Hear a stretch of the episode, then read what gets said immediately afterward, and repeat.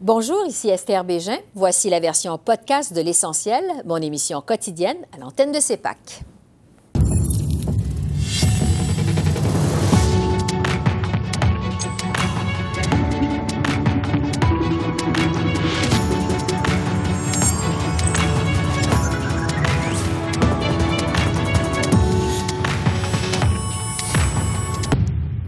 Bienvenue à cette édition de l'essentiel qui vous présente les faits saillants de la semaine politique à Ottawa. C'est encore le dossier de l'ingérence étrangère qui a monopolisé l'attention, alors qu'une majorité de députés ont voté en faveur d'une motion du NPD réclamant le départ du rapporteur spécial David Johnston.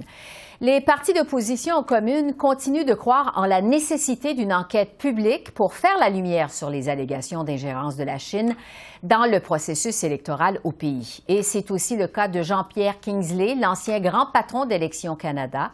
J'en ai discuté avec lui. Bonsoir, M. Kingsley. Bonsoir, Mme Bégin. Tout ce dossier de l'ingérence étrangère, évidemment, ça a pris une grande envergure politique, mais vous dites que l'aspect spécifique du système électoral n'a pas été bien examiné. Qu'est-ce qui aurait dû y avoir de plus dans le rapport Johnston, selon vous? Ben, d'abord et avant tout, une reconnaissance qu'une enquête publique s'imposait, euh, tout simplement, parce que l'emphase a été jusqu'à maintenant sur tous les aspects politiques. Est-ce que le gouvernement a bien agi? Est-ce qu'un ministre a un tel? Est-ce que les sous-ministres, en groupe, ont bien agi? Comment ont-ils fait? Et puis, moi, je me suis dit, mais c'est une entorse, c'est une attaque à notre système électoral qui a eu lieu. Et puis, ça semble prendre une deuxième place à tout ce qui mm-hmm. se passe, tandis que ça devrait vraiment être la première place, parce que c'est ça qui a été euh, entaché, c'est ça qui a été attaqué, comme je le disais. Et puis, vous savez, le système électoral, c'est celui qui a comme mission principale d'établir la légitimité de la gouvernance, dont nous avons le bénéfice au Canada depuis 1867, mais en particulier depuis 102 ans, donc depuis 1920, quand le bureau du directeur général des élections du Canada a été fondé. Et puis, depuis ce temps-là, d'ailleurs, je devais le mentionner devant tout le monde, nous sommes, nous sommes l'envie de l'univers, finalement. Mm-hmm. Il y a des, des pays, pays qui sont venus me visiter pour savoir comment est-ce que vous faites les choses pour avoir un système électoral aussi ouvert, aussi bon. Et j'ai été invité à plusieurs pays aussi pour aller parler de la chose. Donc, c'est un joyau du système canadien. Et puis, on voit maintenant que plusieurs Canadiens, plusieurs Canadiennes se disent non, je n'y crois plus. J'ai des raisons d'avoir des doutes, devrais-je dire. Oui. Justement. il n'y a seulement qu'une façon de, de, contrer cela. Ça va être une enquête publique. Bon. Éventuellement, c'est ce qui va avoir lieu. Justement, en ce qui concerne l'intégrité des élections fédérales, quelles questions vous auriez voulu éclaircir? Parce que on n'arrête pas de nous répéter que du côté du gouvernement, euh, il n'y a pas eu d'impact sur les résultats électoraux dans les deux dernières élections au pays. Qu'est-ce que vous auriez voulu éclaircir plus spécifiquement? Vous savez, je vais m'en revenir à ce que vous venez de dire, en ce qui traite à ce que le gouvernement dit. Le peuple canadien veut, avoir la preuve pour lui-même de cela, veut le voir de ses propres yeux. Et puis, ça ne suffit pas que quelqu'un nous dise qu'il n'y a, pas eu vraiment d'impact. D'abord, lieu en 2019, on ne l'a pas su, du moins pas publiquement. Lieu en 2021, on ne l'a pas su. Je parle de nous, le peuple. Et puis, en ce que traite à ce qu'une commission pourrait aborder comme question, en ce que traite au domaine électoral, quelle est la teneur de ces messages-là? Quelle est la saveur de ces messages? Euh, quelle est leur ampleur? Vers qui est-ce que c'est visé, soit positivement ou négativement? Vers quel parti politique, positivement ou négativement? Qui a participé au, à partir du Canada? Est-ce que ce sont des Canadiens et des Canadiennes? Est-ce que ce sont des gens de l'extérieur qui se sont servis des Canadiens et des Canadiennes à leur insu ou à leur su. Tout cela, il va falloir le déterminer. En même temps, on sait que rien n'a lieu sans qu'il y ait de l'argent qui soit dépensé. Mm-hmm. Est-ce que ces sommes-là ont été rapportées au directeur général des élections? Est-ce que les gens se sont inscrits comme tiers partis s'ils l'ont fait de façon plus euh, euh, anonyme? Donc, tout cela mérite d'être approfondi que l'on sache, nous, comment nous protéger la prochaine fois. Et non pas nécessairement dépendre d'un gouvernement qui dit qu'il nous protège, quel que soit le gouvernement. Puis d'autres choses que je voulais mentionner, c'est qu'il y a un comité de cinq sous-ministres qui, eux, ont déterminé qu'il n'y avait pas eu d'attache à la, à la loi électorale. Mais moi, je me dis, les cinq sous-ministres sont d'excellentes personnes, je n'en ai aucun doute. Mais leur mandat est de faire rapport à un ministre ou au premier ministre. Leur mandat n'est pas de faire rapport au public canadien. Et moi, j'ai, dès le début, j'ai mentionné aux gens, il faut inclure quelqu'un qui a une redevance directe auprès du peuple canadien. Bon. Euh, donc, pour mettre ça clair et pour résumer, selon vous, une enquête publique, c'est au moment où on se parle la seule façon pour connaître l'impact de l'ingérence étrangère sur notre système électoral. C'est ce que vous nous dites. C'est ce que je suis en train de vous dire pour satisfaire le peuple canadien, qui était la source du système électoral canadien. Mhm. Euh, on sait que les libéraux et M. Johnston également disent qu'une enquête publique, c'est pas possible parce qu'il y a, entre autres, plusieurs documents qui sont classés secrets. Donc, il y a une partie des travaux qui devraient se dérouler à huis clos. Qu'est-ce que vous répondez à ça, à cet argument-là, vous? Alors, que ces parties-là se déroulent à huis clos, vous savez, ce que les Chinois ont fait, il n'y a pas de secret, c'était public tout ça, là. C'est pour ça que je dis qu'il faut s'occuper de la chose électorale là-dedans. Tout ça a été fait en public.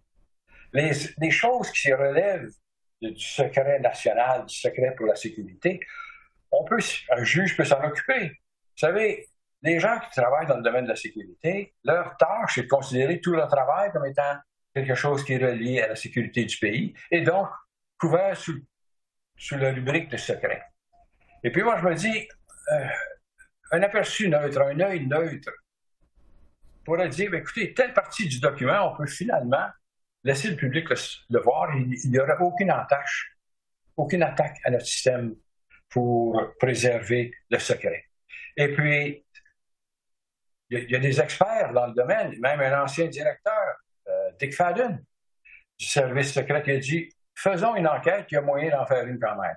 Il y a d'autres qui ont dit on a fait d'autres enquêtes, Maher, etc., d'autres, où il y avait des aspects sécuritaires, et on a réussi très bien à faire le jour à la satisfaction de la grande majorité des Canadiens et des Canadiennes. Oui, quitte à on, peut faire, la même chose avec le problème auquel se bute le Canada présentement quitte à ce qu'on fasse des parties à huis clos.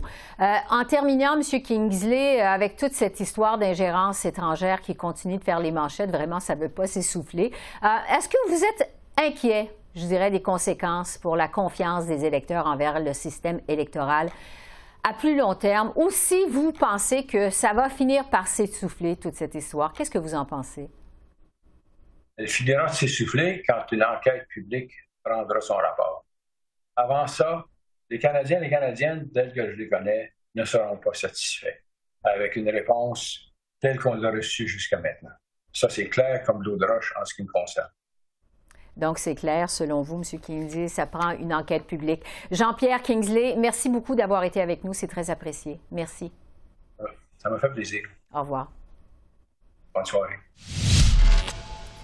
Le NPD qui a donc déposé mardi une motion non contraignante demandant que le rapporteur spécial David Johnston se retire du dossier. Même si une majorité de députés ont voté en faveur, M. Johnston a exprimé son intention de rester en poste. Alors, je vous propose l'entrevue que j'ai réalisée avec Jock Meeting tout juste avant le vote sur sa motion. Bonsoir, M. Singh. Bonsoir, Madame. Bon, vous répétez que vous attaquez pas la crédibilité, la crédibilité de M. Johnston, euh, mais qui a apparence de conflit d'intérêts. Pourquoi vous demandez sa démission à ce stade-ci? Le travail de M. Johnson comme rapporteur spécial, c'était de restaurer la confiance euh, de la public dans notre système électoral. Et euh, je dis qu'il ne peut pas le faire à cause d'une apparence de partialité qui nuit aux efforts de restaurer la confiance. Et euh, je, donne deux exemples. Premièrement, l'exemple de l'avocat principal qu'elle a embauché et le fait qu'elle a un bilan où elle a donné des fonds au gouvernement euh, libéral, au Parti libéral, depuis 2006 euh, jusqu'à récemment, chaque élection au Parti libéral, et elle était le chef avocat. Aussi, dans le rapport lui-même, c'est clair que ça manque le recours. Le fait que dans le rapport, M. Johnson a accepté les paroles du gouvernement sans, pushback, sans critiquer les paroles. Donc, euh, dans ce cas, l'apparence de, partialité, c'est vraiment important. On doit éviter ça. Et à ce moment, il y a une apparence trop forte. Et ça, c'est pourquoi on demande que le gouvernement enlève M. Johnston. Ce n'est pas quelque chose de personnel, c'est par rapport cette apparence et l'apparence est trop forte. Oui. Euh, on sait, M. Singh, que vous avez conclu une entente avec les libéraux minoritaires de Justin Trudeau pour les maintenir au pouvoir. Est-ce que vous allez retirer votre soutien aux libéraux si le rapporteur spécial David Johnston reste en poste? Non, ce qu'on va faire, c'est de continuer de mettre la pression sur le gouvernement. L'entente, c'est effectivement le fait que le gouvernement appuie nos demandes le fait qu'on a forcé le gouvernement de mettre en œuvre les soins dentaires, le fait que le gouvernement a appuyé 27 demandes néo-démocrates pour euh, euh, continuer. Donc, on ne veut pas euh, donner une excuse au gouvernement libéral de ne pas faire les choses comme les soins dentaires parce qu'on sait, ils ont voté contre cette idée dans le passé. Ils ne veulent pas, les libéraux ne veulent pas aller de l'avant, donc on doit les forcer.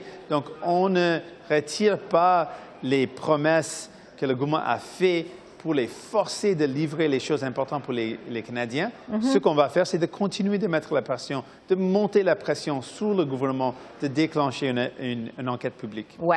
Euh, donc, juste pour être clair, là, pas question de briser votre entente avec les libéraux là-dessus. Non. Donc, euh, ce qu'on va faire, on va continuer d'utiliser notre entente pour forcer le gouvernement de livrer les soins dentaires, de livrer une assurance médicaments universelle, de livrer plus de protection pour les travailleurs, les choses que les gens méritent d'avoir. Mhm. Et euh, on va continuer de mettre la pression de lancer une enquête publique avec un débat aujourd'hui et un vote euh, la prochaine semaine.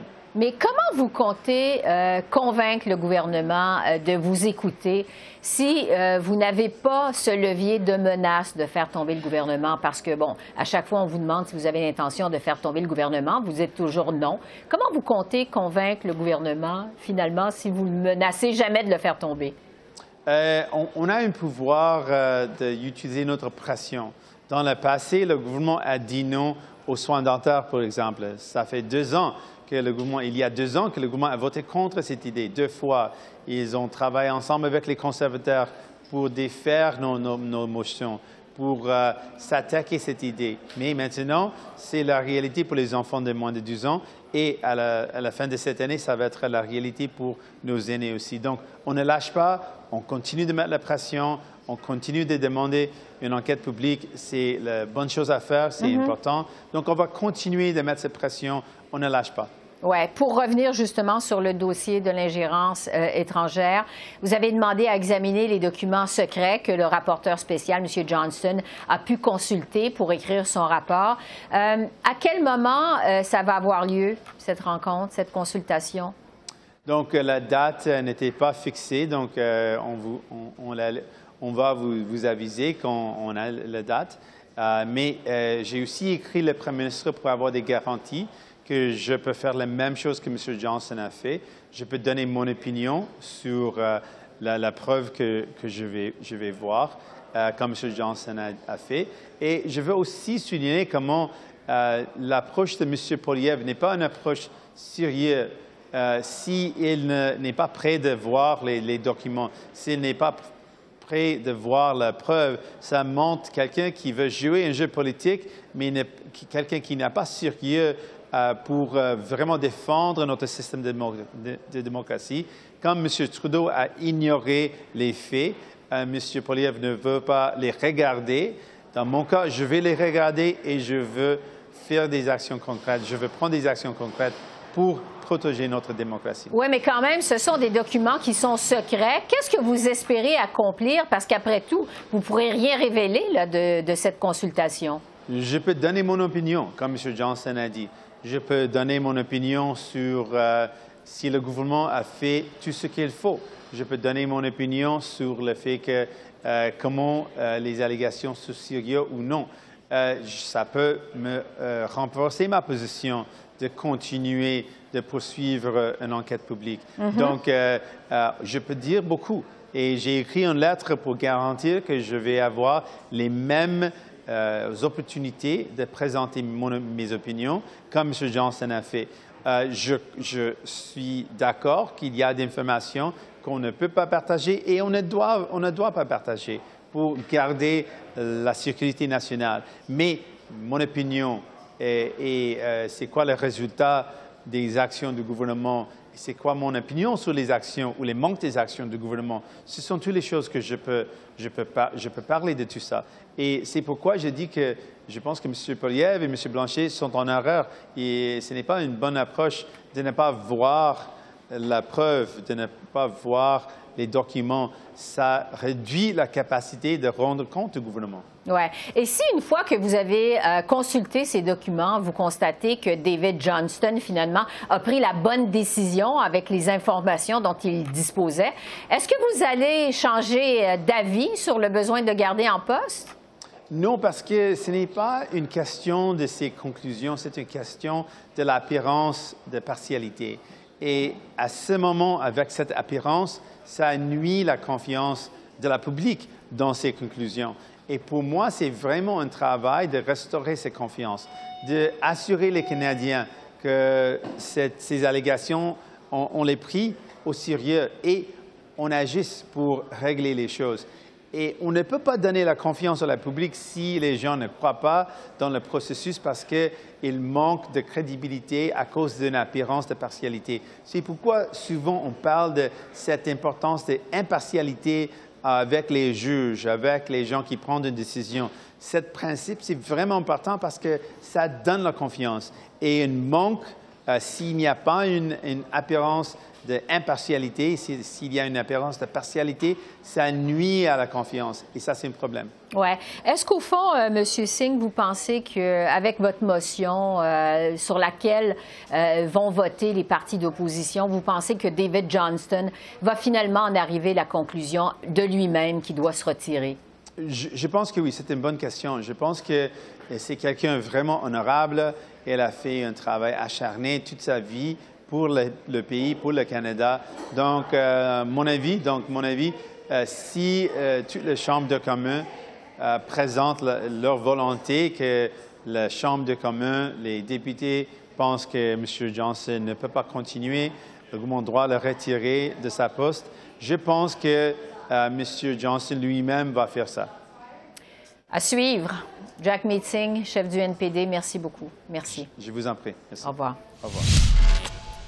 Au Québec, le scandale des violences lors des initiations dans le milieu du hockey junior, révélé au mois de février, a refait surface cette semaine dans l'actualité. La commission parlementaire qui s'est penchée sur ce problème a remis son rapport mardi. Le gouvernement de la CAQ s'attend donc à partir de maintenant à des changements au sein de la Ligue de hockey junior majeur du Québec. Et j'en ai discuté avec la ministre responsable du sport au Québec, Isabelle Charret. Bonsoir, Madame la ministre. Bonsoir, Mme Bégin. À la suite du dépôt du rapport euh, de cette commission parlementaire qui s'est penchée donc sur ce problème-là, euh, vous avez qualifié de votre côté la gouvernance de la Ligue de hockey junior majeur du Québec de sclérosée. Pourquoi au juste?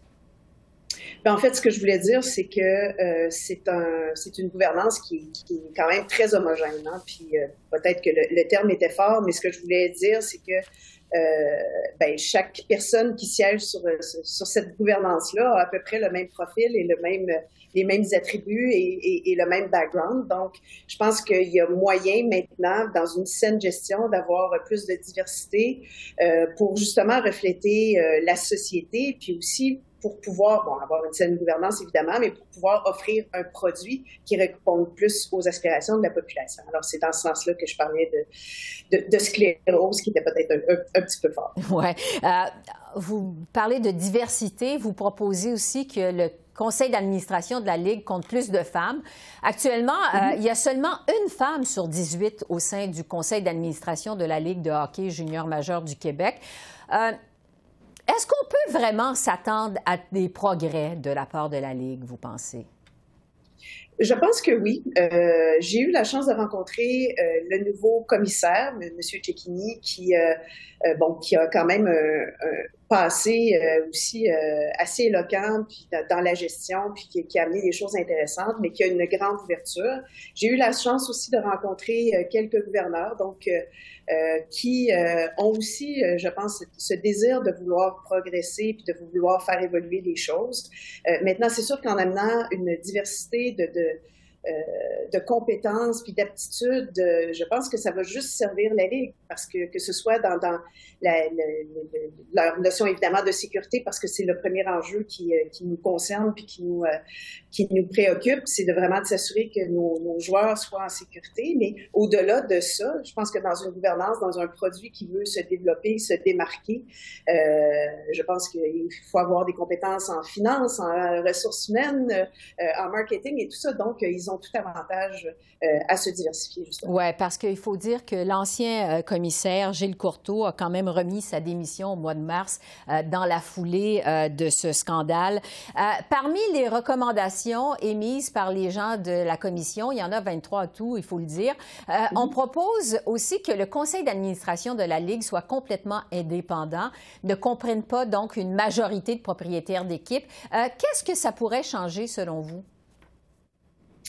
Ben, un petit peu la, diversité dont on parlait euh, plus tôt, parce mm-hmm. qu'évidemment, là, ce ne sont que des, euh, des propriétaires d'équipes de, qui sont euh, qui siègent au conseil d'administration. Donc, évidemment, d'avoir une perspective différente, d'avoir une perspective de joueurs, parce qu'on parle aussi que les athlètes devraient être représentés sur ce CA-là, d'avoir une perspective du public aussi. Donc, je pense que quand, bon, comme toute bonne entreprise, il y a eu une évolution beaucoup dans, dans le, le style de gouvernance qu'on souhaitait pour nos entreprises. Alors, je pense que la Ligue est rendue là. Donc, euh, à mon avis, ils vont recevoir ces recommandations-là de, façon favorable pour pouvoir justement se diversifier, puis en bout de ligne, d'offrir un, produit qui est plus sécuritaire, d'une part, pour leurs athlètes, mais aussi qui est plus, euh, euh, qui est plus représentatif des goûts, des aspirations de leur public. Oui, on reviendra sur vos attentes par rapport au changement dans la Ligue. Euh, je veux euh, parler des autres recommandations qu'on retrouve dans ce rapport. On suggère notamment un registre des plaintes. Euh, quelles sont les recommandations qui vous semblent les plus intéressantes, les plus susceptibles d'amener des changements dans ce qui a été proposé cette semaine? Oui, bien en fait, bon, il y a plusieurs recommandations qui, qui, euh, qui concernent la, la Ligue junior majeure du Québec, d'autres qui concernent les, les, euh, les, fédérations. Ce qui touche plus principalement le, le gouvernement, on parle entre autres de tout ce qui est prévention, sensibilisation. On parle de registre, de communication, des, des sanctions. Euh, on parle aussi de, de, de nommer euh, quels sont les actes répréhensibles. Donc, de vraiment avoir euh, une définition de ce qu'est un acte répréhensible. Donc, évidemment, on part sur des bases communes, puis on, je pense qu'on a plus de matériel pour pouvoir sévir par la suite, ou du moins de pouvoir faire de la sensibilisation puis de la, prévention. Euh, on parle aussi de, de, de l'officier, parce que vous savez qu'au Québec, on a instauré l'officier indépendant des plaintes. On est d'ailleurs les premiers au Canada à l'avoir euh, à l'avoir fait. Donc, euh, euh, un mécanisme ou un recours pour les athlètes ou pour toute personne qui est impliquée dans le sport puis qui est témoin ou victime d'un acte de violence ou d'intimidation ou d'harcèlement. Donc, un mécanisme pour pouvoir porter plainte. Alors, euh, à ce niveau-là, évidemment, il y a des améliorations qu'on peut faire et une des recommandations était que l'officier indépendant des plaintes soit incarné par une personne. Parce que là, maintenant, il n'y a, pas quelqu'un qui est nommé l'officier mm-hmm. indépendant des plaintes, mais il y a des ressources qui sont là pour, euh, pouvoir incarner ce rôle-là. Donc, ça, c'est une recommandation que euh, on est en train d'analyser. Puis, il faut dire aussi que avant que cette commission-là soit, soit lancée, j'étais déjà au travail à m'assurer que le mécanisme qu'on a lancé il y a deux ans euh, était le meilleur possible, donc évidemment est perfectible. Donc c'est pour ça qu'on a commencé déjà les travaux. Mais euh, à la lumière de ce qui a été euh, nommé dans ce rapport-là, bien évidemment il y a des choses sur lesquelles euh, on va on va se pencher plus directement. Donc par exemple, est-ce que ça devra être incarné par une personne spécifiquement? Euh, le cas de registre aussi des sanctions, c'est quelque chose sur lequel on travaille euh, pour voir euh, si effectivement c'est une c'est une possibilité, une avenue et comment ça pourrait se faire évidemment dans, en préservant les droits de, tous et chacun. Alors, ce sont des choses sur lesquelles on travaille. Oui. Et pour revenir euh, justement sur le rapport qui a été déposé mardi euh, sur les 23 recommandations, il y en a 10 qui visent directement la Ligue de hockey junior majeur du Québec. Euh, mais vous, au gouvernement, bon, vous l'avez dit cette semaine, vous n'avez pas vraiment de moyens d'imposer une réforme à la Ligue, pas de moyens financiers non plus, puisque vous ne donnez pas de financement à la Ligue. Est-ce que vous espérez vraiment des changements? quelles sont vos attentes, en fait, par rapport à la Ligue de hockey junior majeur du Québec? Oui, ben en fait, euh, effectivement, on n'a pas de moyens de levier financier. Par contre, comme je vous disais tantôt, euh, euh, ils sont dans un esprit d'ouverture. Puis il faut se rappeler aussi, l'origine de cette commission-là était un recours collectif qui avait été déposé en Ontario, qui n'a pas été accepté parce que bon, le recours touchait la, Ligue canadienne de hockey, la Ligue junior majeure du Québec et, et différentes ligues. Donc, euh, les instances de l'Ontario ont dit que ça n'était pas applicable euh, compte tenu de la juridiction de, de, de puis bon, tout, comment ça fonctionne les, les, systèmes juridiques dans chaque euh, province mais les, euh, le recours collectif était basé sur des actes qui dataient de, des années 76 à 2014, donc des, vraiment, des actes du passé. Maintenant, on sait qu'il y a des choses qui ont été mises en place depuis ce temps, notamment par la Ligue junior majeure du Québec. Et je pense que ce que l'objectif de cette commission était vraiment d'aller valider si les mécanismes qu'on a mis en place sont les bons, puis comment on pourrait les perfectionner. Alors, la Ligue junior majeure du Québec avait déjà fait des... Euh, euh, vraiment des avancées, que ce soit dans, le, dans les initiations euh, problématiques ou le bizutage, comme, euh, comme le, bon terme employé. Donc, il y avait mm-hmm. déjà une interdiction de, de, de, le faire, mais évidemment, probablement que ça se faisait encore de façon peut-être euh, marginal, mais que ça se faisait encore. Donc, euh, et, et d'autres mécanismes. Ils avaient aussi euh, une façon de porter plainte pour des recours pour les athlètes, mais ça aussi, on souhaite qu'ils soient plus indépendants, donc que les athlètes puissent de meilleure façon et, avoir l'impression d'avoir vraiment un mécanisme indépendant où ils se sentent à, l'aise de, de, porter plainte. Alors, je pense, et je, en fait, j'en suis convaincue que la Ligue du genre majeur du Québec veut le bien de leurs athlètes. Ils mhm. veulent qu'ils puissent évoluer dans un, dans, un milieu sain et sécuritaire. Alors, euh, je pense qu'ils vont euh, euh, faire les choses nécessaires pour, pour que ça arrive. Oui, la Ligue qui s'est donné quelques semaines pour répondre au rapport. Isabelle Charret, je rappelle que vous êtes ministre responsable du sport au Québec. Merci beaucoup. Merci de votre temps. Ça me fait plaisir. Alors voilà, c'est là-dessus que se termine notre revue de la semaine politique à Ottawa. Esther Bégin qui vous remercie d'être en l'antenne de CEPAC, la chaîne d'affaires publiques par câble. Je vous souhaite une excellente fin de semaine et je vous dis à lundi. Au revoir.